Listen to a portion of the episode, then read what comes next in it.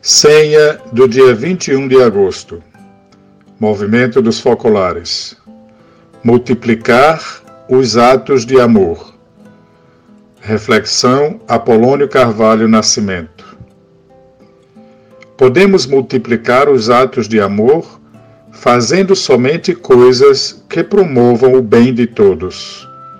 Gestos simples do cotidiano, coisas rotineiras do nosso trabalho, imprevistos, mudanças repentinas de programa, impossibilidades, ocasiões propícias, momentos de oração.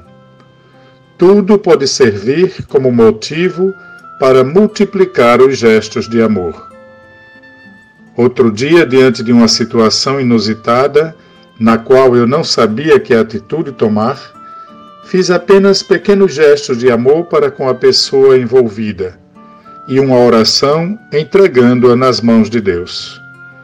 Logo depois, um amigo passou mal e tive que lhe dar atenção e medicá-lo.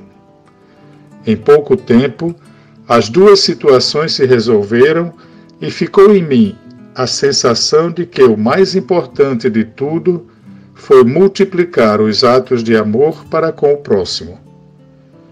Se o bem se multiplica dentro de nós, ele se multiplica também ao nosso redor. Um excelente dia para você.